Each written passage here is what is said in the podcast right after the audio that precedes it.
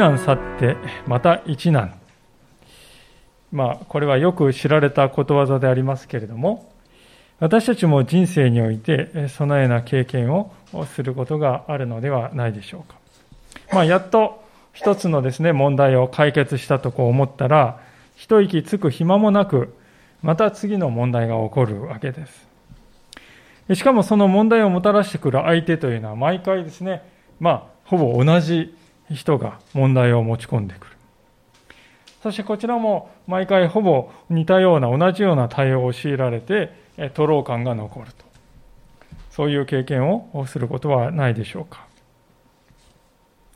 今日の聖書の箇所でモーセが経験していたのは、まさしくそういう類の経験ではなかったかと思うんですよね。数十万の民を率いてエジプトを脱出するという困難なミッションを成し遂げた彼でありました。しかし、荒野に入るや否や、民が持ち込んでくる問題というのはほとんど同じ。いつも同じ。食べ物と飲み物のことばかりです。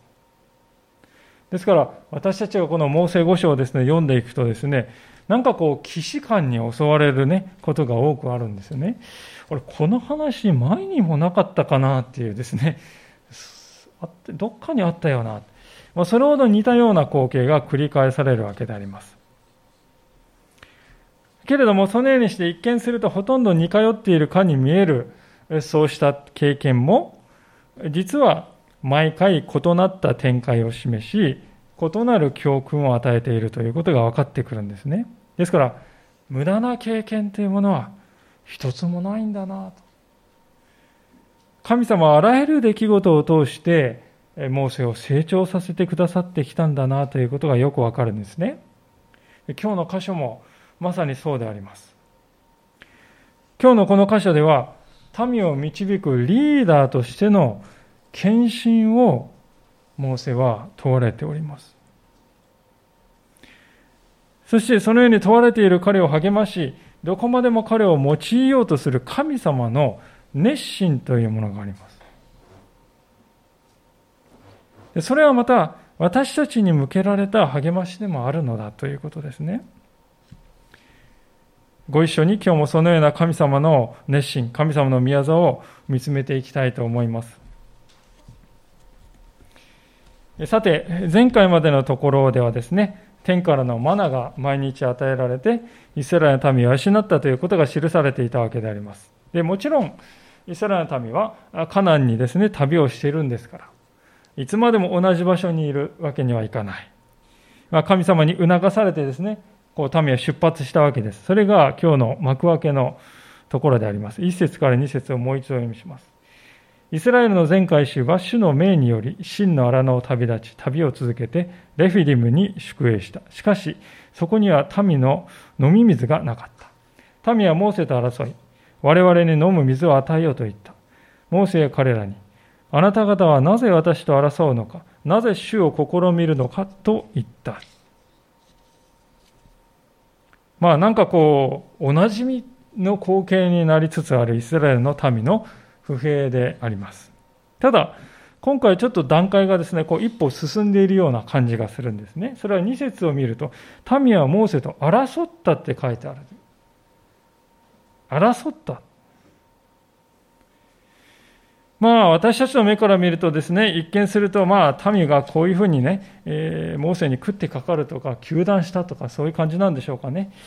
えー、まあそれも無理もないかなという気もしてくるんですね。なんといってもこの灼熱の荒野でですね、民を導くリーダーの一番の働きは何かって言ったら、まず水をね、確保してあげることですよ。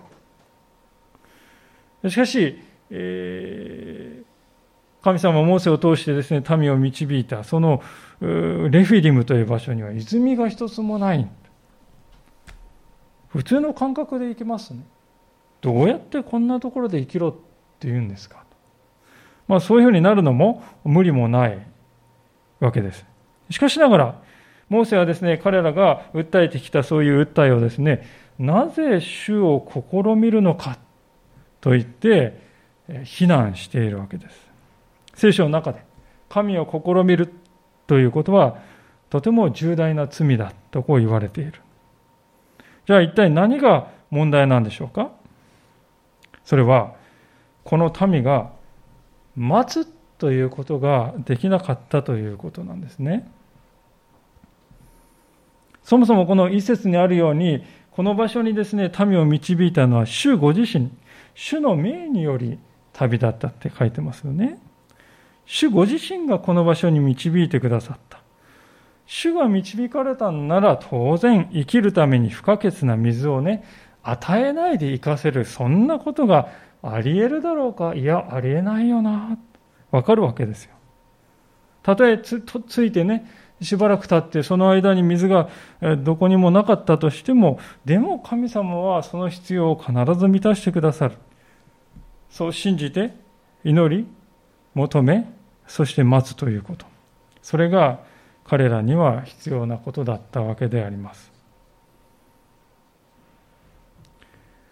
ところが彼らはこの待つということができませんでした。水がなければたとえ一日でもこんなところは我慢ができない。それはあなたのモーセの責任でしょそして引いてはこんな人をリーダーに任命した神の責任でしょまあ、そう考えてモーセに食ってかかる争うわけですね。でも考えてみると彼らのしていることはこういうことではないだろう。かそれは夕食の時間が10分でも遅れればですね。夕食がないじゃないですか。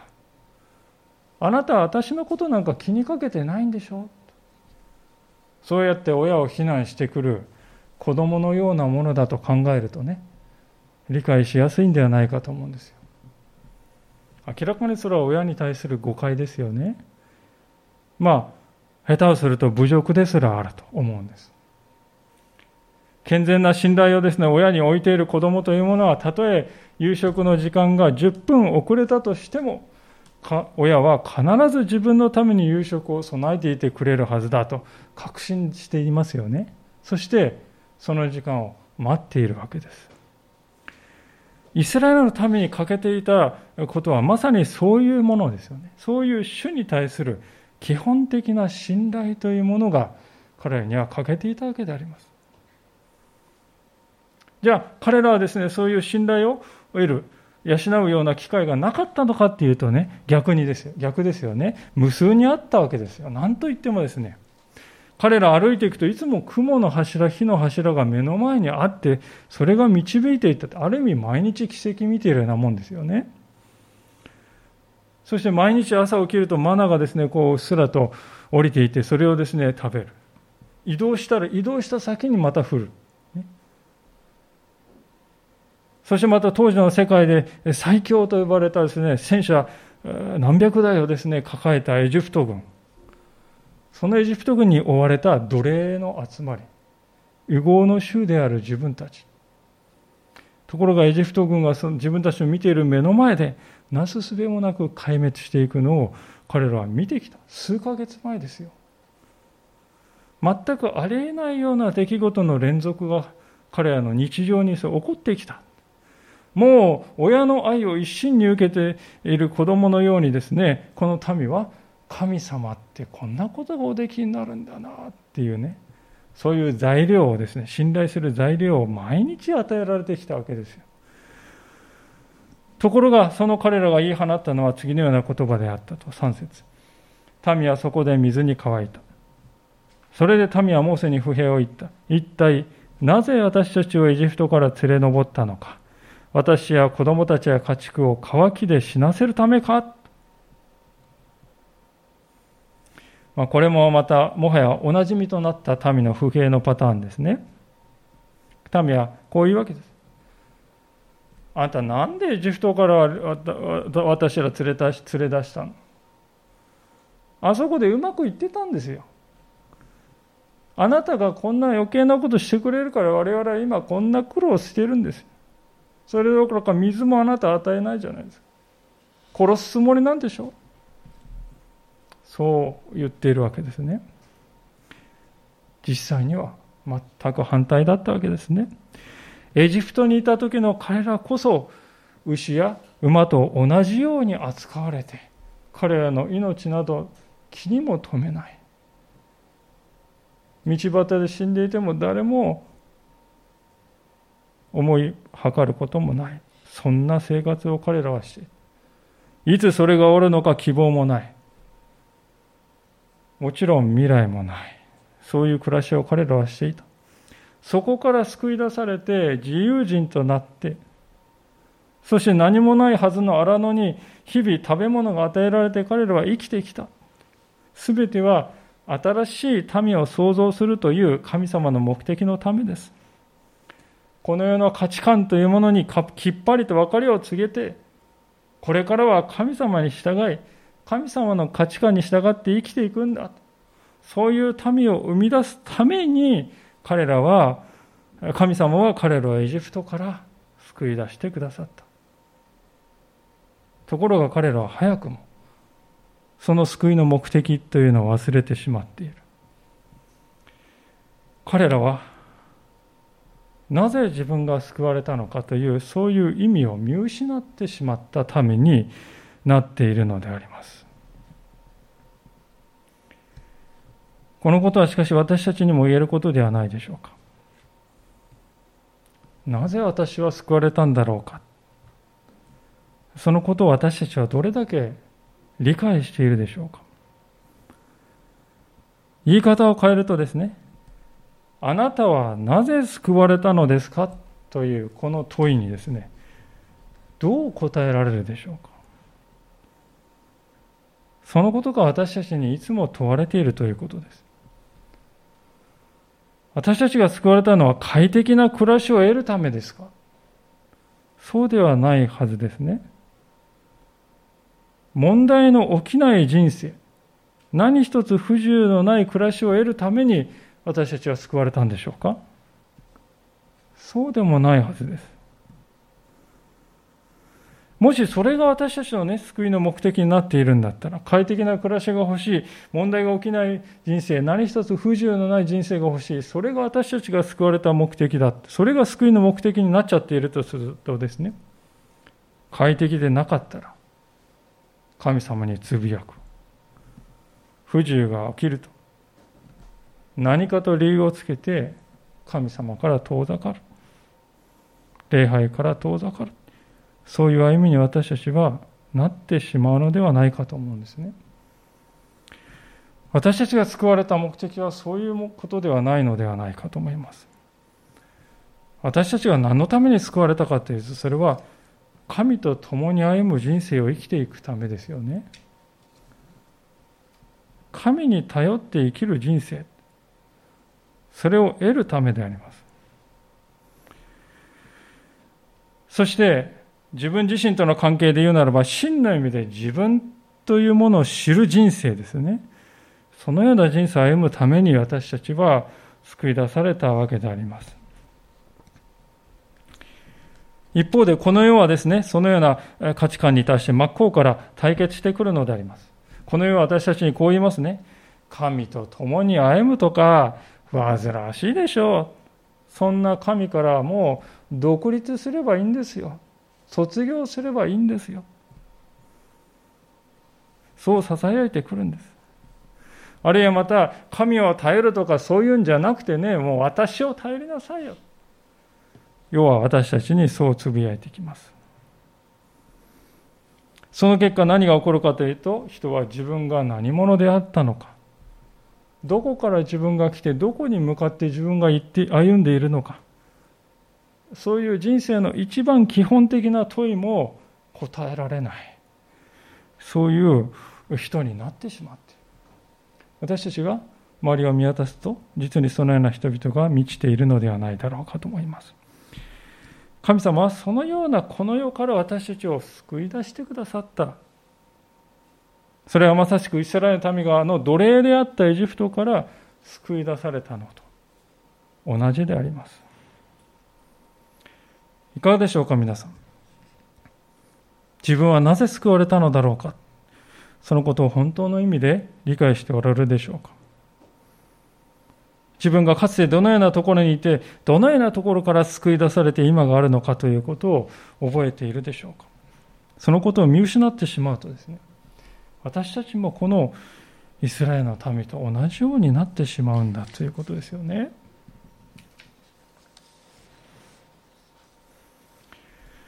さあ今まではこの民の在り方を見てきたわけですが、モーセの方はどうだったのでしょうか？彼に目を転じたいのですけれども、実はこの時、モーセもまた自分の飯というものを見失いかけてきた、見失いかけていたということがわかるわけであります。4節をご覧ください。そこでモーセは主に叫んでいった。私はこの民をどうすればよいのでしょう？今にも彼らは私を石で撃ち殺そうとしています。モーセは民が自分を石で撃ち殺そうとしているんですよと神様に訴えるんですね。実際にですね、もう先立った民が石を握りしめていたんかね。あるいは、モーセがね、心の中でまそういうこう気配を感じるのか、どっちなのか分かんないですけどもね。でも、実際はおそらく、後に書かれていますようにね、モーセはですね、民の前をこうスタスタと歩いてですね、長老あなたあなたあなたと連れてですねホレブの山に普通に登っていく場面がこの後に書いてありますよね。ですからそのことを考えるとですねモーセはおそらく実際にこう先立ったね民衆に取り囲まれていたというよりはモーセはもう恐怖心から神様に対して恐れてますってそういった言葉だったと考えていいんじゃないかとこれは思うんですね。でこのことはですね決してこう見過ごせないっていうかねモーセの歩みにとってですね、これまで経験してきたこととはちょっと次元が違う試練だというわけで、言えるわけです。なぜかというと、モーセという人はこれまで一貫してね、神様の側に立っていた。神様の側に立ってね、民がこういろいろ言ってくるときも、でも神様はあなた方を守ってください。でもあなた方、神様はあなた方を顧みてくださる。だからこう励まし続けていたわけですよ。そして時に知った激励して神様はあなた方をね必ず救い出してくださる。モーセがですね弱音を吐いたのはですね、最初の時だけです。最初に神様がですねあなたを預言者に任命するからと言われた時その時だけね私は口下手です。まあいろいろあの弱音を吐いたわけです。でも一度召された後はこれまでね彼は一貫して神様の側に立ってね民を導いてきたところが、ここで初めて神様の側ではなく、自分を守る側に立っている。そして神様に向かって恐怖を訴えているわけです。ある意味ではモーセは民が不安を感じているその不安とです、ね、自分をこの同化してしまっているわけですよね。先ほど申し上げたように民はですね神様が備えてくださっているそれを待ちきれないで神様を試みようとしたわけですけれどもモーセも同じようにして神様の守りを待つということができなくなりつつある。率直に言ってこれは危機ですよね。非常に大きな危機だったと言えると思います。しかし神様はそのような彼を実に憐れみ深く取り扱ってくださる。そのありさまが5節から6節のところに書かれておりますね。主はモーセに言われた。民の前を取り、イスラエルの長老たちを何人か連れて、あなたがナイル川を打ったあの杖を手に取り、そして行け。さあ私はそこ、ホレブの岩の上であなたの前に立つ。あなたはその岩を打て。岩から水が出て民はそれを飲む。モーセイスラエルの長老たちの目の前でその通りに行った。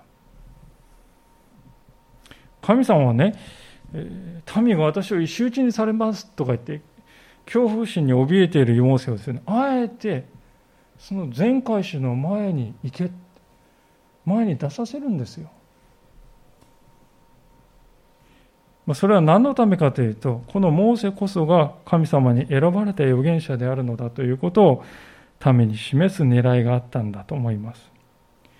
民の前にね、皆さん普通何があったかというとね、雲の柱と火の柱が目の前にあったわけです。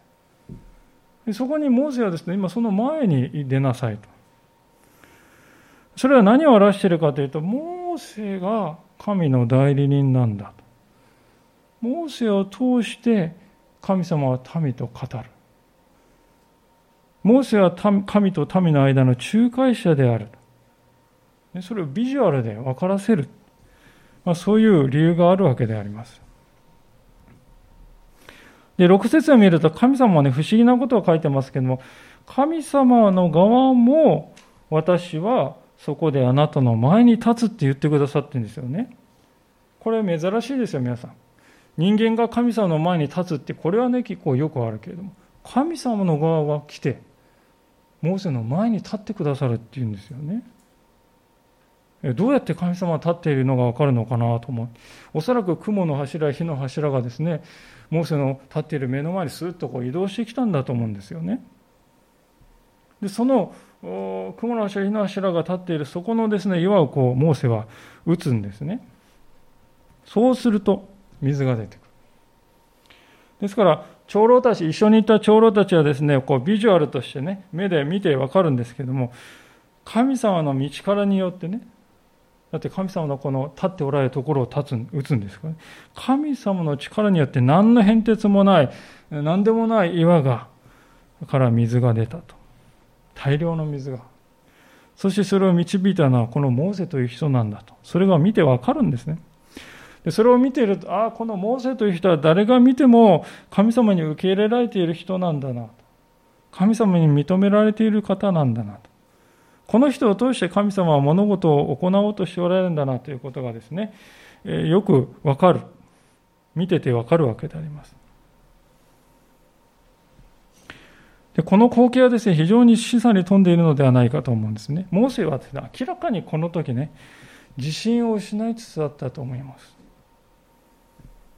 で自信を失いつつあった彼はですね、神様に聞くよりも、神様の側に立つよりもね、とにかくもう自分を守ろうとしている。それを優先しようとしてるんですよ。躍起になってますね。で、それはですね、あのホレブのこの山で彼が最初に神様から飯を受けた時と同じことをしているわけですよ。ね、私は恥をかきたくないんですと。民は私の言うことなんか聞きませんと。私ではなく他の人をお願いします。恥をかきたくない。そんな苦しいことをしたくない。もうとにかく自分を守ろうとしているわけです。同じことを今彼はしている。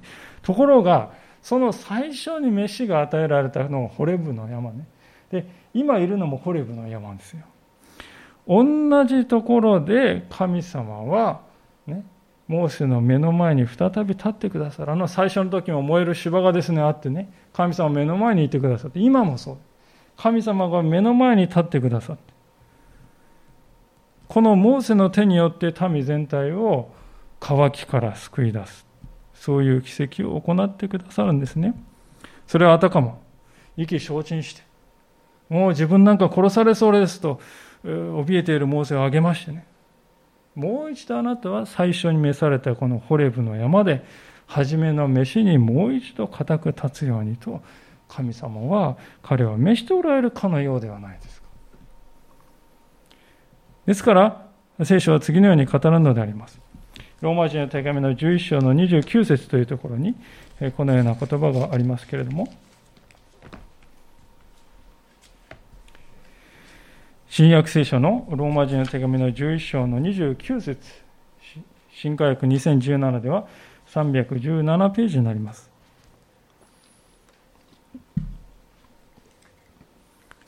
ローマ人の手紙11章の29節開けられる方はどうぞご覧いただければと思いますが、2017聖書317ページであります。ローマ人の手紙11章の29節それでは読ませていただきます。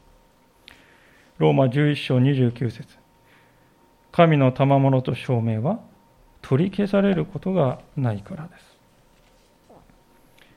神の賜物と証明は取り消されることがないからだ。モーセがですね、対する神様の取り扱いを見ているときに思わされることはですね、私たちが召されたからといって私たちがその召しを達成するんではないということです。神様が成し遂げてくださるということです。自信を失いかけている信仰者にもう一度それを取り戻す機会を与えてくださる、それも神様ですね。神様を見るよりも自分をひたすら守ろうとしている。その信仰者の過ちに気づかせてくださるのも、それも全て神様なんですよね。でこの一連の出来事を見ていくとですねなんとなくこう見えてくるんですよね神様はねどうして水のないこのレフィディムというところに民を導いていったのかっていうことなんです。よ分かってますよね。神様水がないっていうこと初めから。なんでそんなところに神様はね導いてわざわざ導いていくんですかと思うんですけれどもね。でもそこに目的がある。それはモーセを再び立てる。そして民がモーセを信頼できるようにと、もう一度ね、そこに導くためだったということを感じるわけです。それが、ある意味ですね、神様が人を試していると。そういう場面なんですよね。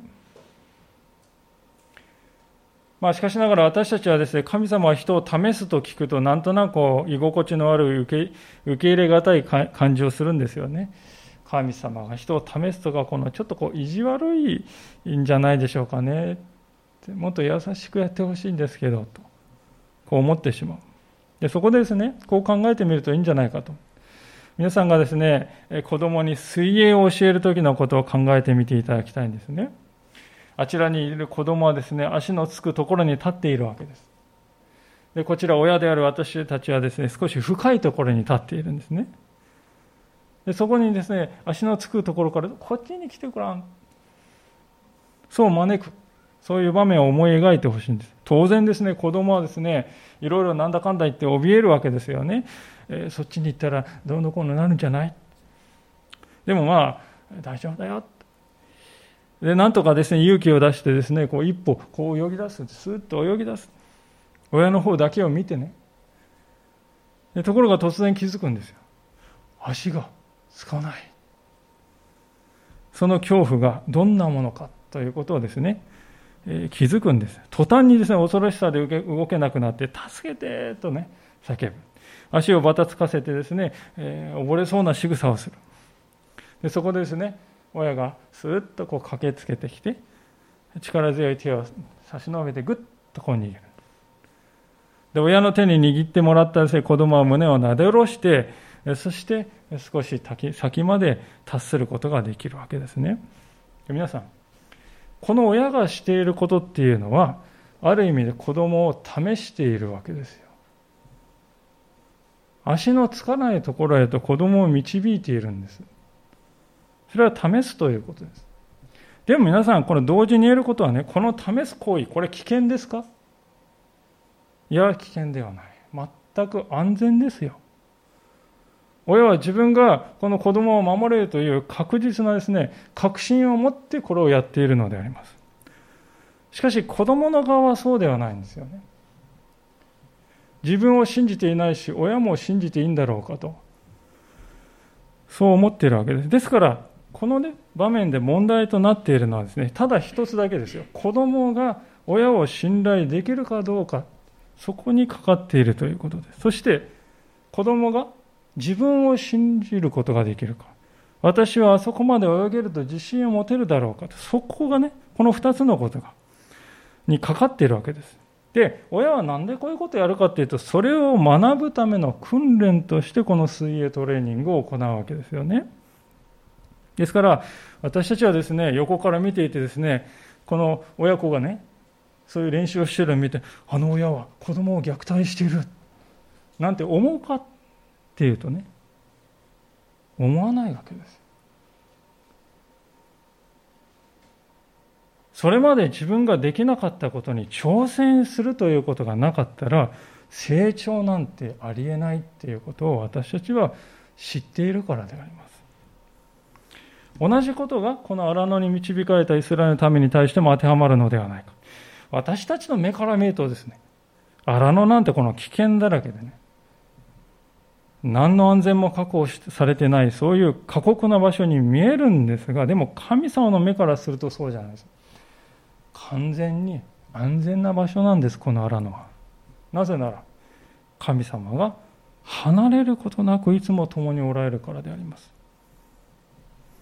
民が主を信頼し、深みにこぎ出していくならば、彼らはそこの行く先々でいつも必ず神様の完全な備えがあるということを見ることになる。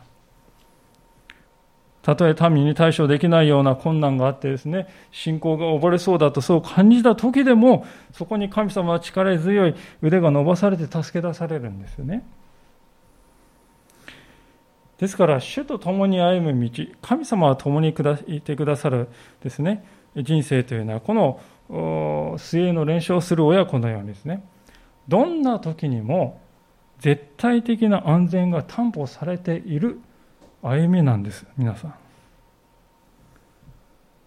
で問題はですね、ですから、信仰者を試している神様の側に問題があるんじゃないです。そうではなくて、自分がそういう絶対的な守りの中に置かれているのだというね、そのことを信じられない私たちの側に問題がある。本質はそこにあるんですね。でそのことはですね、この7節の言葉を見るとよくわかるんであります。7節はこういうふうに語っております。それで彼はその場所をマサ、またメリバと名付けた。それはイスラエルの子らが争ったからであり、また彼らは、主が私たちの中におられるのか、おられないのかと言って主を試みたからである。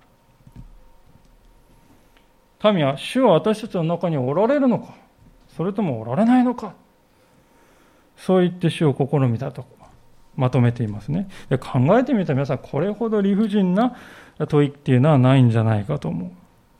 なぜならイスラエルの民は、先ほど言いましたように、常に神様はここにいますよっていうことが分かるように、昼間は雲の柱があって、夜は火の柱があって、見れば分かる。そういう状態。目に見える形で神ここにありと分かる。そういう状況にあった。にもかかわらず彼らは、神はいるのか、いないのか、と、モーセに詰め寄った。ある解説者はですね、そういう民の振る舞いを次のようなものだと、こう評あの論評してるんですけどね、こういうことです。民の質問は、この、主はおられるのかおられないのかというこの質問は、自分たちに対する主の指導力を侮辱したとしか思えません。それは、マラソンを走っている最中のランナーに、あなたはこのレースに出るつもりですか？と尋ねるようなものであり、台所で家族の食事の準備に励んでいる母親に対して、私たちは今夜の夕食にありつけますか？と尋ねるようなもので、これは侮辱です。当たり前のことを見て、それを鼻で笑って否定し、ダメだとほのめかしているのです。イスラエルはこのようにして神の怒りを買い、無視できない方法で神に挑戦したのです。こう言っております。なるほどなと思いますね。もうすでに走っているランナーに対して、あなたはこのマンサに出るんですよね。はっ？見ればわかるでしょう。一生懸命台所仕事をしている母親に対して、今日ご飯食べられるよ、食べられるのかな、ね、私たちはそのようなことを神様に対してしてしまってはいないだろうか。十字架の上で命までも与えてくださったイエス様に対してですね、あなたは私のことを愛しているんですか、本当にと尋ねる。見ればわかりますよね。あるいは私たちを創造し、命を与えてくださった主に対して、私がこんな惨めな人生を送っているのは、そもそもあなたが私などという人間を作ったからですよと神様に責任転嫁をする。問題は自らの不信仰なのに、それを神様の責任にして、火を見るよりも明らかに表された神様の愛をまるでないものとして扱う。それがどれほど主を悲しませ、主の心を痛ませているか、それを今日、しかと心に留めたいのであります。さあ、そんな民でありました。けれども、そのような前民を前にして神様はさらにモーセを勇気づけて立たせてくださった。そんな姿を聖書は記しているのであります。8節から13節を見します。さて、アマレクが来てレフィニムでイスラエルと戦った。モーセはヨシュアに言った。男たちを選び出て行ってアマレクと戦いなさい。私は明日神の杖を手に持って丘の頂に立ちます。ヨシュアはモーセが言った通りにしてアマレクと戦った。モーセとアロンとフルは丘の頂に登った。モーセが手を高く上げている時はイスラエルが優勢になり、手を下ろすとアマリクが優勢になった。モーセの手が重くなると彼らは石を取り、それをモーセの足元に置いた。モーセはその上に腰掛け、アランとフルは、一人はこちらから、一人はあちらからモーセの手を支えた。それで彼らの両手は日が沈むまでしっかり上げられていた。ヨシュはアマレクとその民を剣の刃で打ち破った。まあ、ここでアマレク人と呼ばれる耳慣れない民族がイスラエルに襲いかかったとこう書いてありますね。で実はこのアマレクというのはあのエサウの孫であります。で、その子孫でありますから、イスラエルとはまあほとんど兄弟分のようなね、親戚でありますよ。でこのアマレク人というのは非常に早い時期から国家レベルの遊牧民集団をですね、組織化していた。で、他のですね、集団にですね、襲いかかって、他の集団の民をですね、こう富を略奪するということで生活していた民族でありました。で、このアマレク人は特にラクダをですね、早くから家畜化することに成功していたので、ラクダっていうのは非常に速いですよね。時速何十キロでこう歩く。でその素早さをですね、利用して奇襲攻撃をするということを得意としていたわけですね。で、その彼らから見るとですね、イスラエル人というのは軍と呼べるものなんてのは全然持っていませんね。で、エジプトから剥ぎ取ってね、持ってきた富を抱えているわけです。もう格好の標的だとこう映ったんでしょうか。まあ、そして、えー、そういうわけで、アマレク人は親戚にあたるですね、イスラエルの民を滅ぼしてやろうということで迫ってきたわけですよね。で、この時にモーセにですね、防衛隊の司令官にですね、任命されたのはヨシュアという人であります。彼は、モーセの後を継いでイスラエルを後に導くことになる非常に優れた人物でした。でもこの時は多分まだ若手ですね。20代とか、せいぜい30代とかで。その彼が初めて聖書に登場したのがこの箇所であります。危機はリーダーを強くするとこう言われます。ヨシャにとってはでもこれ以上ないくらい悪条件ですよね。アマリク人という強力な軍隊です。でこちらはですね、防衛軍だってって、えー、つい数ヶ月前まで奴隷でしたね。大して訓練もしていない。もちろん武器なんてないですよね。奴隷に武器なんて与えるわけないですからね。大急ぎでなんかこう、形だけ整えた剣。そして腰が引けた軍隊。まあそんなにわかの軍隊を率いて何ができるだろうかとヨシュは考えたでしょうけれども、でもヨシュはね、ここで一番大切なことを学ぶんですよ。実際、簡単に決着がついてしまうかと思われた戦いは実にこの意外な展開を見せるわけですね。それはどういう意外さというかというと、神様、あ、ごめんなさい、モーセが神の杖を持っているこの手が上がっているか、あるいはこう下がっているかで、どちらが優勢であるかというのは変化したと。率直に言ってですね、これはあのちょっと奇妙な光景じゃないかなと私は思うんですね。なんかこう、まどろっこしいですよね。なんでこう、まどろっこしい方法をですね、取るんだろうかと思うわけです。あのエジプト軍をね、蹴散らした時のようにね、こう、バーッとなんかですね、来てですね、アマルク人がうわーって言って、こう、一掃されるようなね、ちょっと簡単な方法にしてくれないのはなぜだろうかと私たちは思ってしまうんですね。でも神様はそういう方法を取らないんですよ。なぜかというと、2つの理由があったと思いますが、まず第一は、あらゆる戦いは人間の戦いではなく、主の戦いであるということをイスラエルのために学ばせるためだった。